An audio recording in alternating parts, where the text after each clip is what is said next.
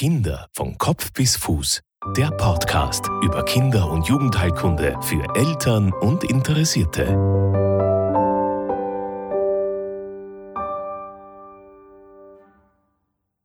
Mein Name ist Melise Haslinger und ich bin leidenschaftliche Kinderärztin. Im Zuge meiner Ausbildung im St. Anna Kinderspital und am AKH Wien habe ich viele Bereiche der Kinder- und Jugendheilkunde kennenlernen dürfen und Erfahrungen in diesen Bereichen sammeln. Jetzt als Mutter von zwei Kindern bin ich in einer Kinderarztgruppenpraxis im 13. Bezirk äh, und bin mit vielen Fragestellungen und Sorgen der Eltern konfrontiert. Oft bleibt nicht ausreichend Zeit dazu, das ausführlich zu besprechen. Darum möchte ich im Rahmen dieses Podcasts einfach eine ausreichende Information auf viele Fragen, evidenzbasiert, klar, kompetent ähm, euch näher bringen. Nun zur nächsten Folge.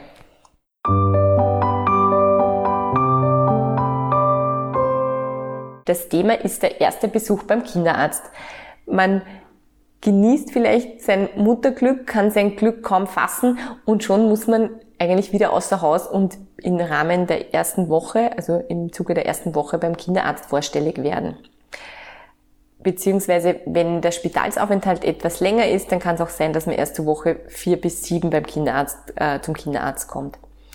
Diese, dieser Ausflug zum Kinderarzt ist für alle meist sehr aufregend, weil es meist der erste Ausflug ist von zu Hause. Ich muss auch gestehen, selbst wir Kinderärzte genießen diese, diese neugeborenen Situation und diese, diese besondere Stimmung sehr. Also das ist was, was mir als Kinderarzt auch immer sehr große Freude macht.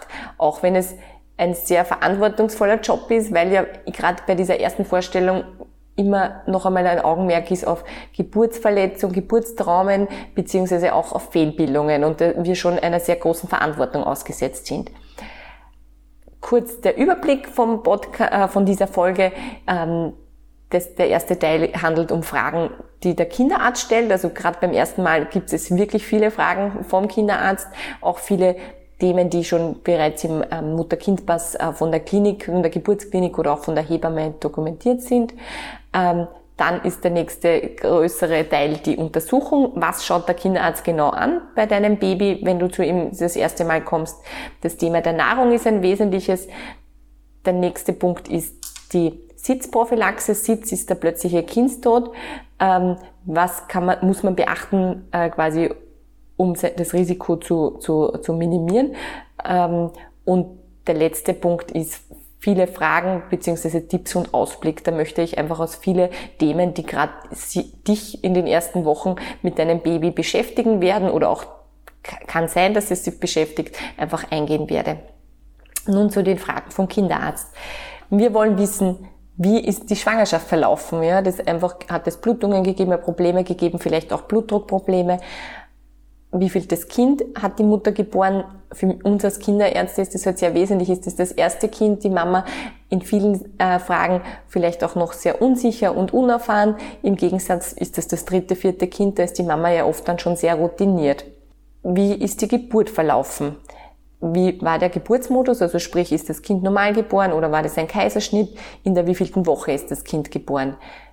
Nur auch nur für Sie, für dich, wenn das interessant ist, vor der 37. Woche, wenn das Baby geboren wird, nennen wir das Frühgeburt. Im Mutter-Kind-Pass ist eine Rubrik, die heißt ABGA. Das ist ein kleiner Raster, wo einfach Punkte vergeben werden.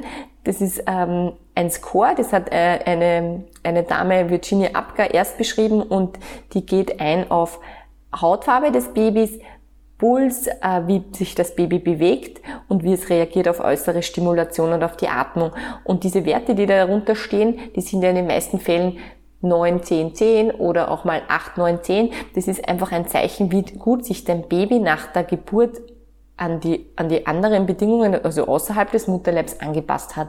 Genauso wie der Nabelschnur-BH. Wir sind dann interessiert auch an wie ist der Spitalsaufenthalt verlaufen? Hat es da Probleme gegeben? War das Baby sehr gelb? Hat das Baby vielleicht auch eine Phototherapie deswegen erhalten?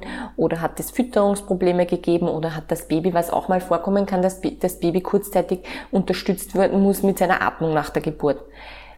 Dann ist der nächste Punkt die Familienanamnese. Das heißt, wir sind interessiert, was haben die Eltern an Vorerkrankungen? Gibt es Allergien? hatten die Eltern Probleme mit der Hüfte insbesondere gerade am Anfang äh, und was ist mit den Geschwisterkindern beziehungsweise der Gesundheitszustand der Geschwister. Ein weiterer Punkt ist die Anamnese hinsichtlich Beruf und Beziehungsstatus, vielleicht werden Sie jetzt auch schmunzeln, ja, aber für mich als Kinderarzt ist es sehr wesentlich, ob die Mutter alleinerziehend ist, sind die Eltern verheiratet, äh, sind die Eltern zusammenlebend. Das ist auch insofern, per Gesetz muss für jede Impfung müssen, wenn die Eltern quasi, äh, müssten beide zustimmen. Und wenn die Eltern zusammenleben, dann kann man auch mal ausgehen, dass die in einem selben Boot sitzen und auch die Entscheidung gemeinsam treffen. Äh, Genau, das ist für uns als Kinderarzt, der quasi immer das, das Kind in seinem äh, familiären Kontext auch sieht, sehr wesentlich. Und auch gerade für die ersten Wochen, was hat die Mama an Unterstützung zu Hause? Der nächste Punkt ist, äh, der für uns wichtig ist, hat, also bekommt das Baby schon Vitamin D. In Österreich ist die Empfehlung ab dem achten Lebenstag Vitamin D für die Knochen und Knochenentwicklung äh, zu verabreichen. Hat das Baby Vitamin K erhalten? Das wird in Österreich ähm, nach der Geburt, am dritten Lebenstag und im Rahmen der Mutter-Kind-Pass-Untersuchung vierte bis siebte Lebenswoche verabreicht. Es ist ein Medikament zum Schlucken. Zwei Milligramm werden da in den Mund quasi verabreicht.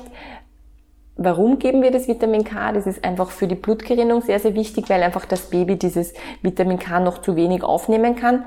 Äh, und Blutgerinnung heißt, ähm, dass wenn wenn es zu einem Vitamin K-Mangel kommt, ja, und zu einer Blutungsstörung kann das Baby auch leider eine Hirnblutung kriegen. Und das habe ich leider auch schon erlebt. Darum ist es sehr, sehr wesentlich, dass das Baby dreimal Vitamin K erhält.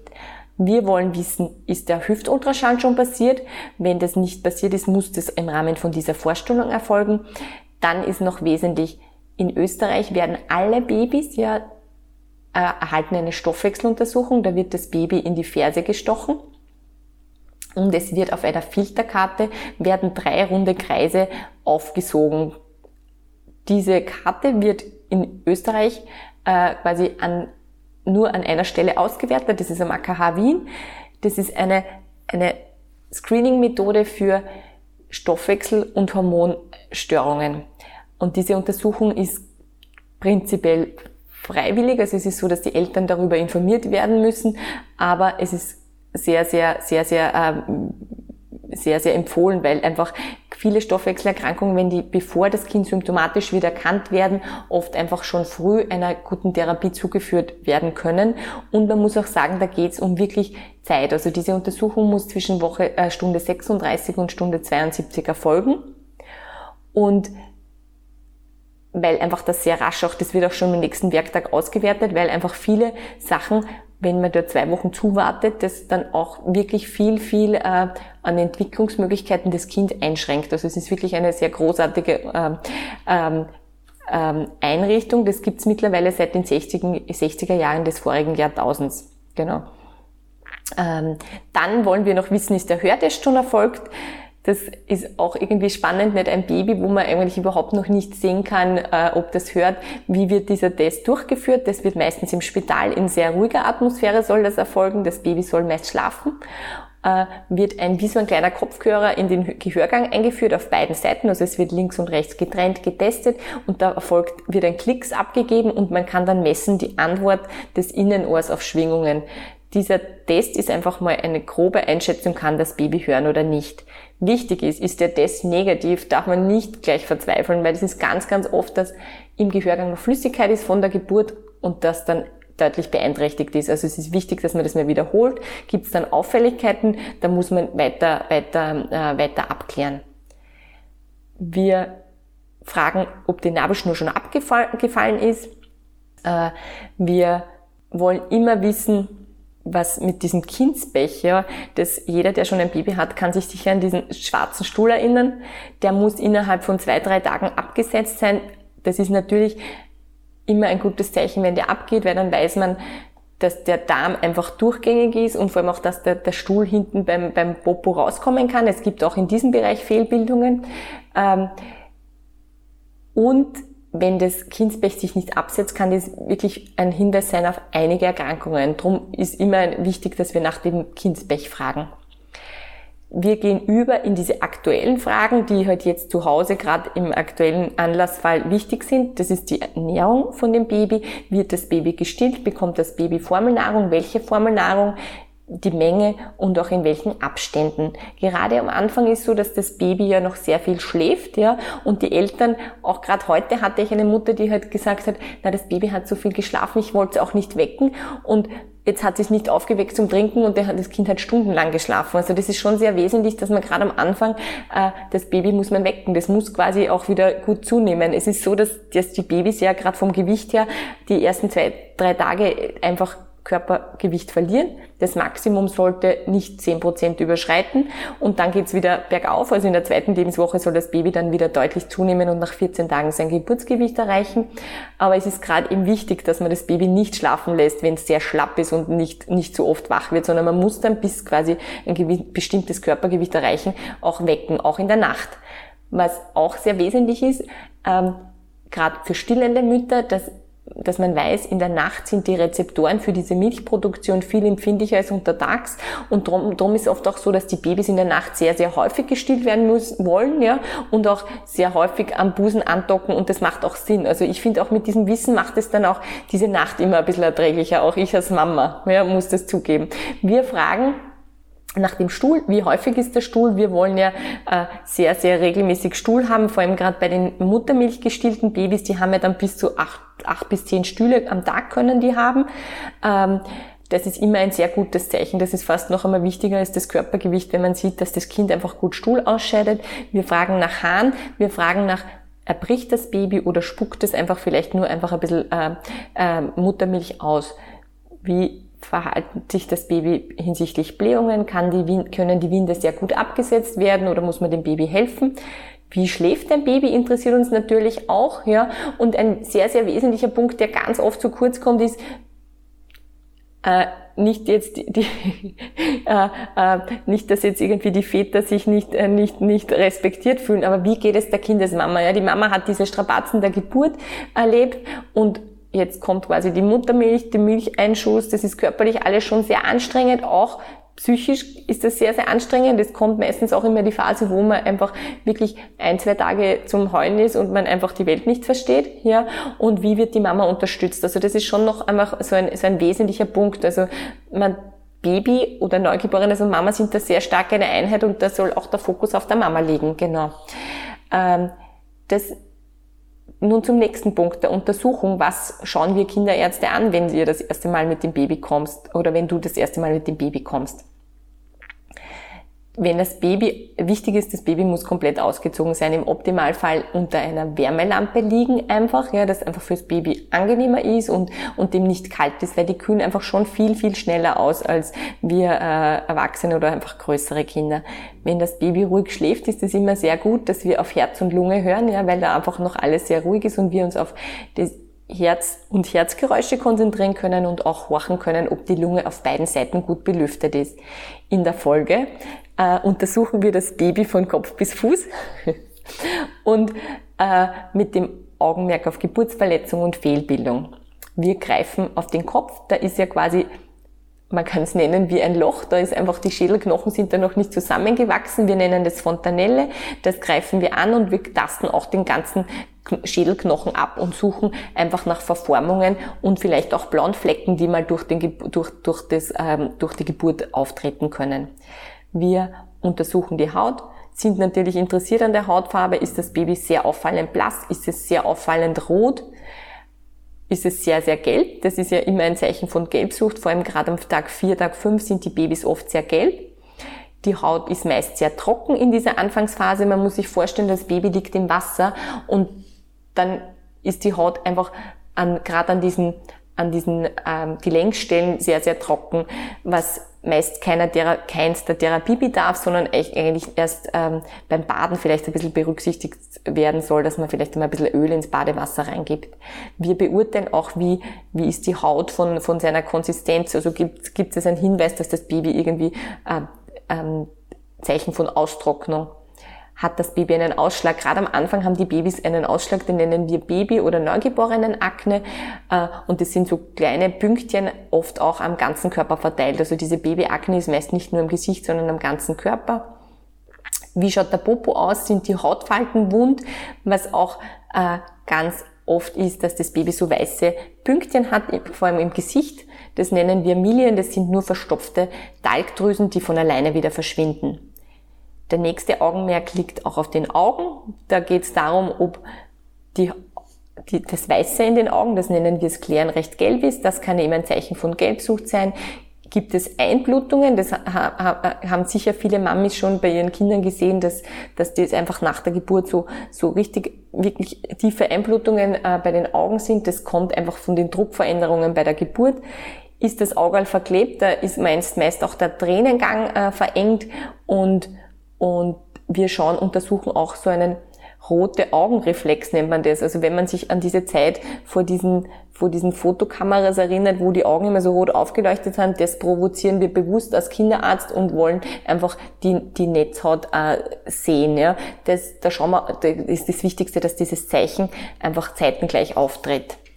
Wir, äh, wir untersuchen Nase und Mund, Wichtig ist auch der Gaumen, ob der Gaumen komplett intakt ist.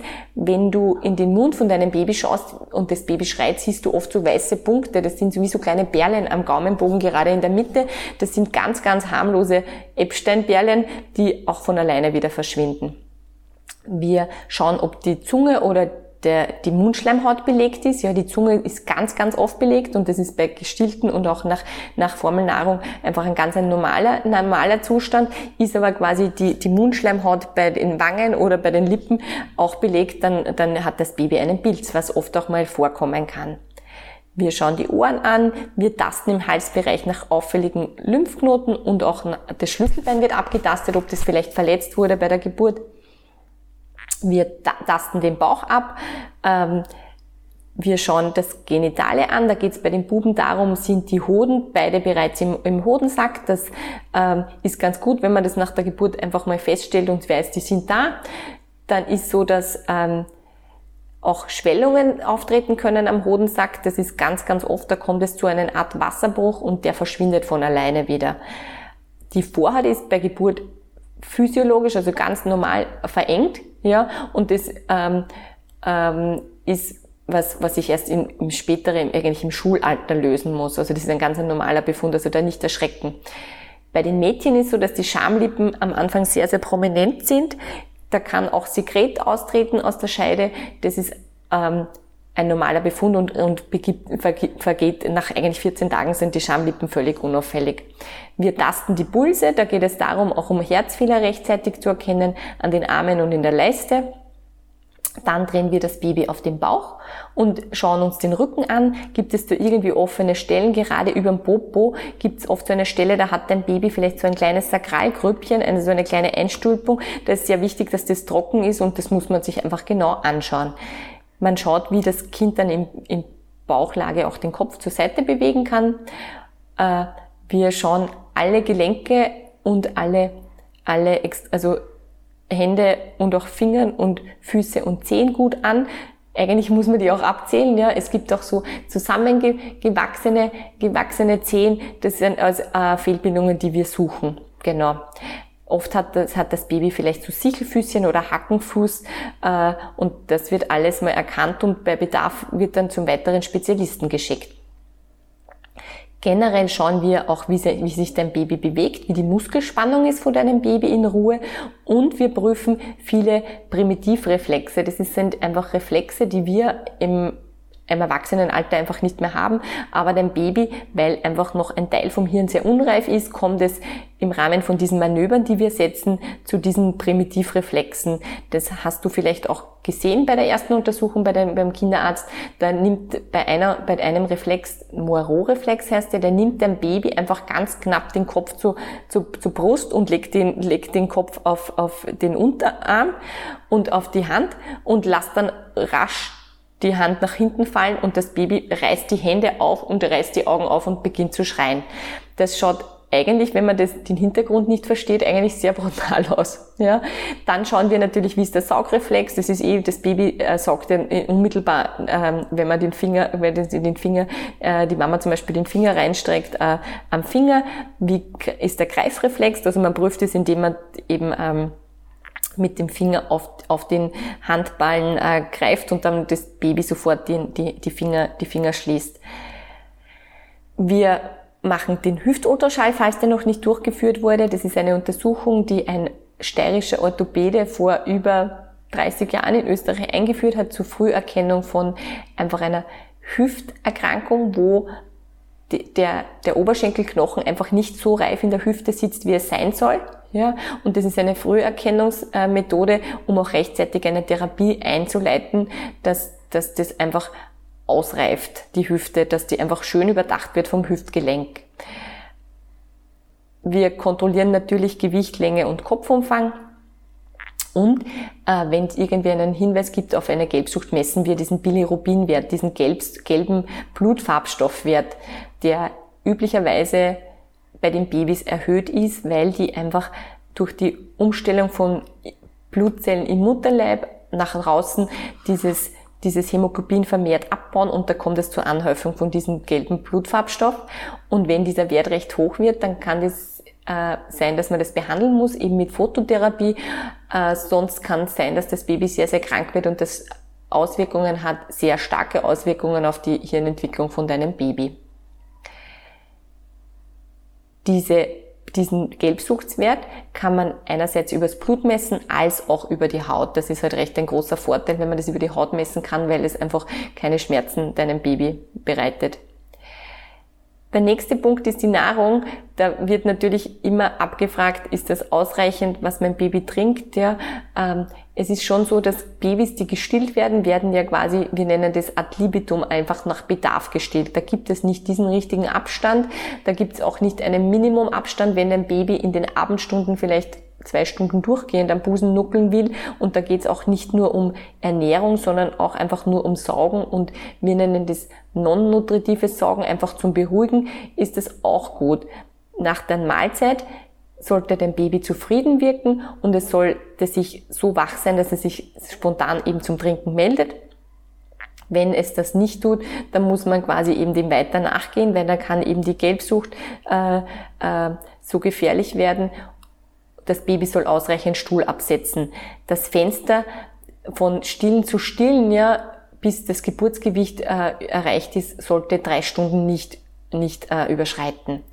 Die Babys, die Formelnahrung kriegen, ähm, sollen als Orientierung, wenn man in der Packungsbeilage, also es ist so, dass die Babys Pränahrung erhalten sollen, das ist die Nahrung, die der Muttermilch am ähnlichsten ist, bis zum ersten Geburtstag.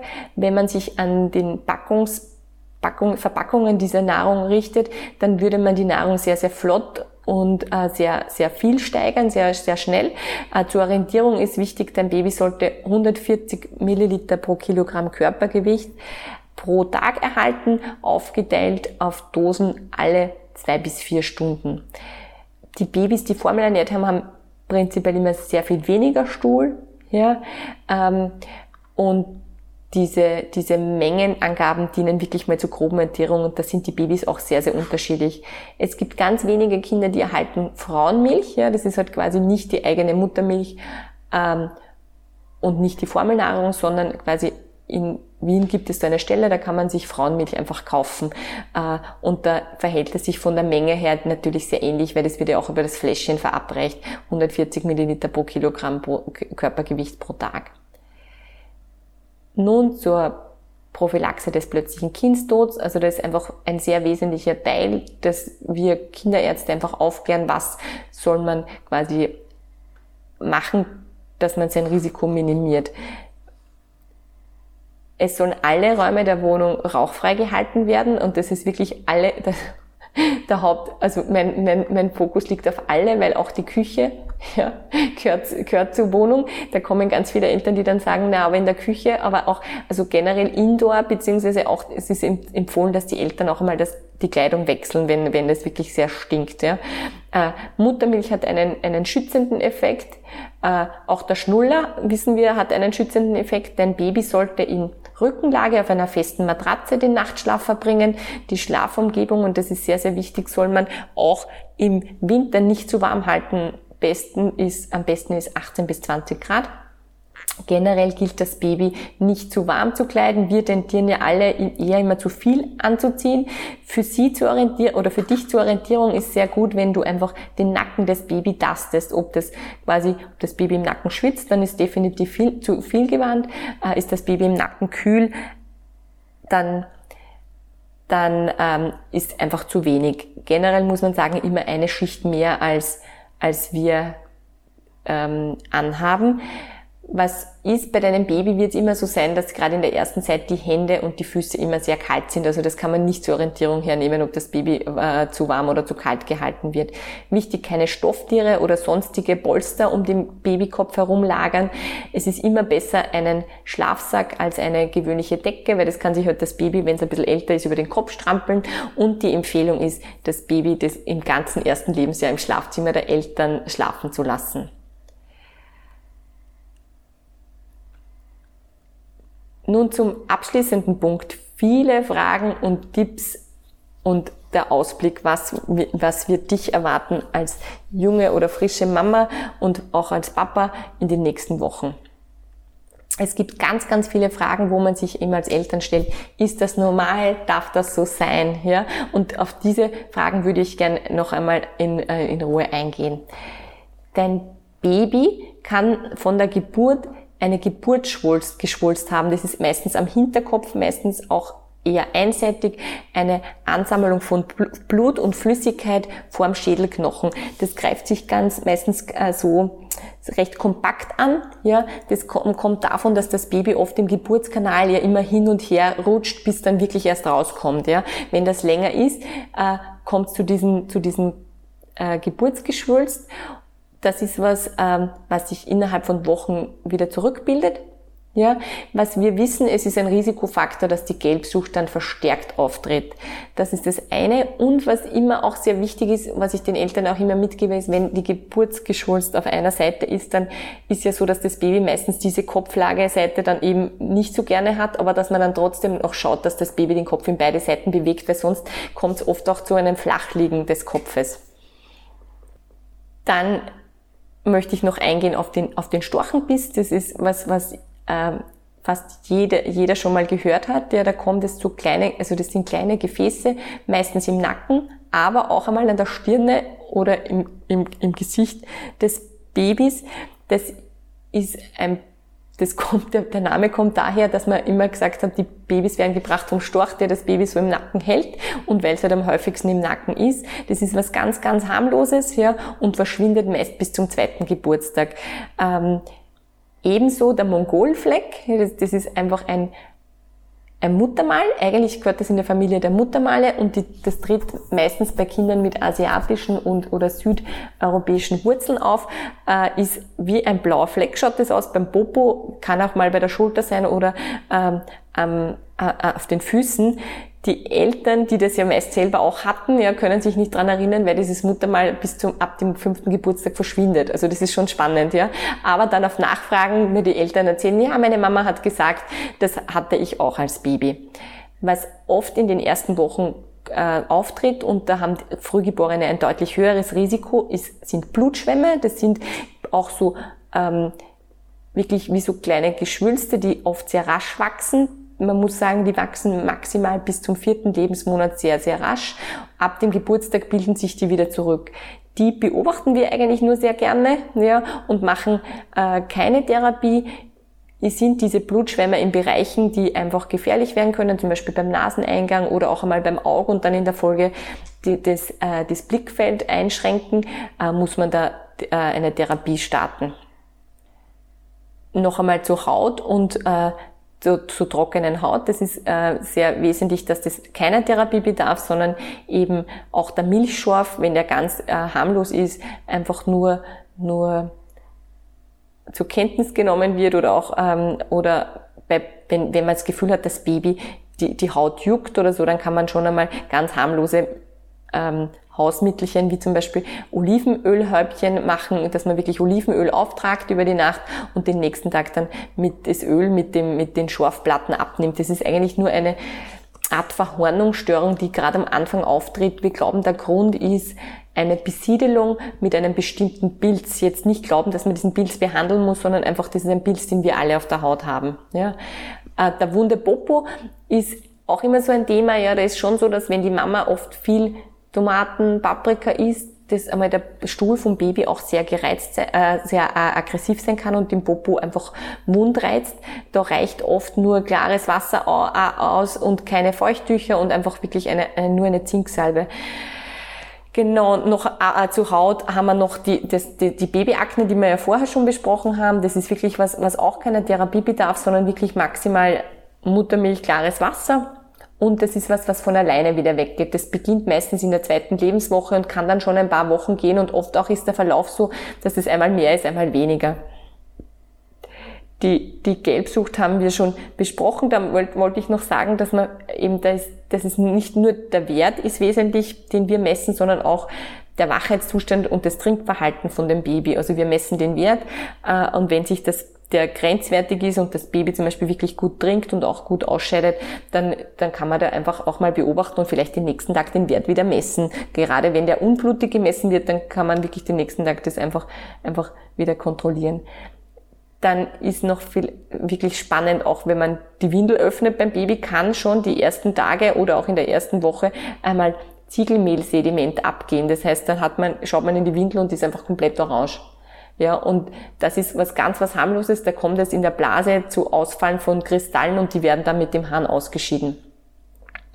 Ähm, wenn man eben ein Mädchen hat, ist das ganz spannend. Die Babys können auch nicht nur eben eine Brustdrüsenschwellung kriegen, sondern auch vaginale Blutungen. Ja, das hat was mit der hormonellen Umstellung zu tun nach der Geburt. Da nicht verzweifeln, ja, sondern es ist einfach was ganz, ganz was Normales.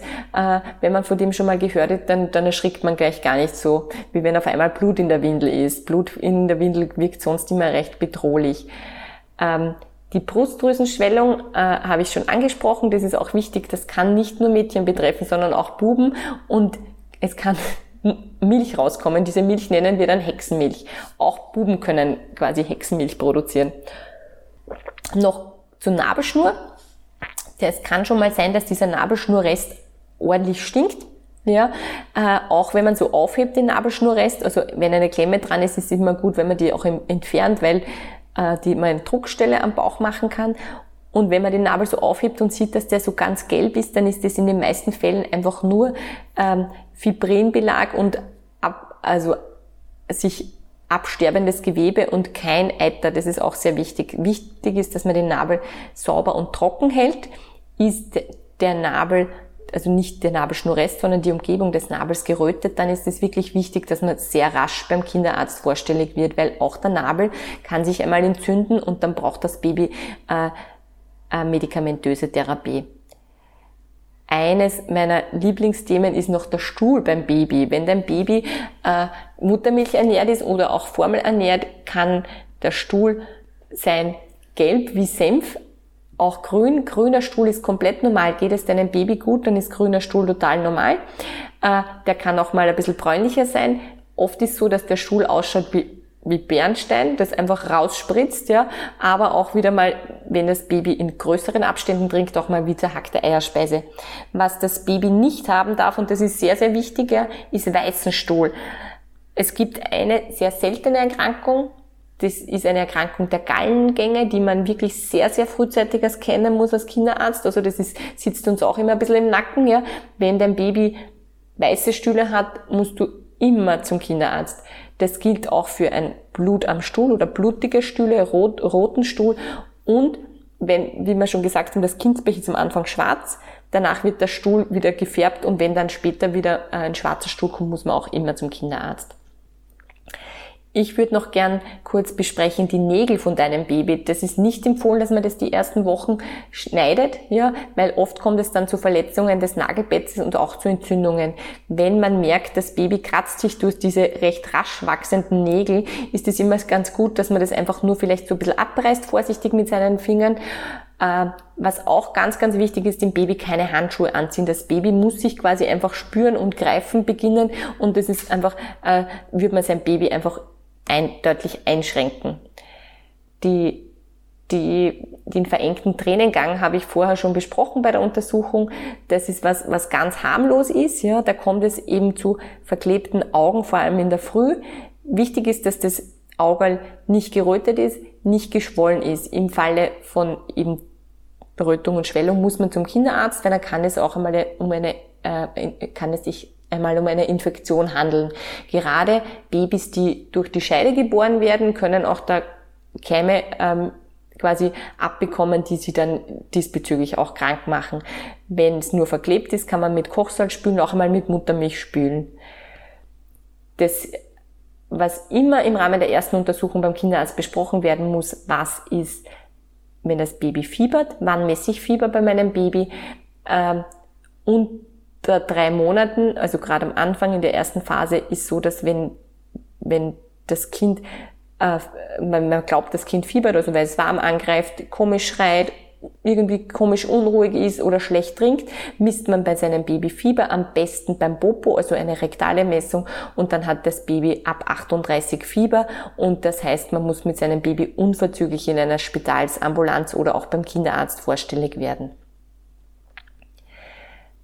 Eines der Themen, die euch in den ersten Wochen betreffen wird, ganz sicher sind Blähungen. Ja, da ist so, dass man schon sagen muss, also Blähungen würde ich auf alle Fälle gerne mal in einer eigenen, in einer eigenen äh, Podcast-Folge besprechen. Aber jetzt so diese Hausmittelchen bzw. Tipps und Tricks. Es ist schon so, dass man einfach das gute Aufstoßen, also wenn man versucht, dass sein Baby gut aufstößt, das sicher oft erleichtern kann. Ähm, die Nahrung der Mama spielt oft eine Rolle, auch wenn es dafür keinen wirklich wissenschaftlichen Nachweis gibt. Also wenn man selber als Mutter blähende Sachen isst, kann das schon sein, dass das sein Baby irritiert und dann die Blähungen stärker sind. Was immer gut ist, und da kann dich sicher auch deine Hebamme gut äh, äh, instruieren oder auch eben der Kinderarzt, ähm, für die Bauchmassage, da kann man auch Babyöle verwenden mit einfach ganz harmlosen Mitteln, die den Baby einfach die Blähungen erleichtern.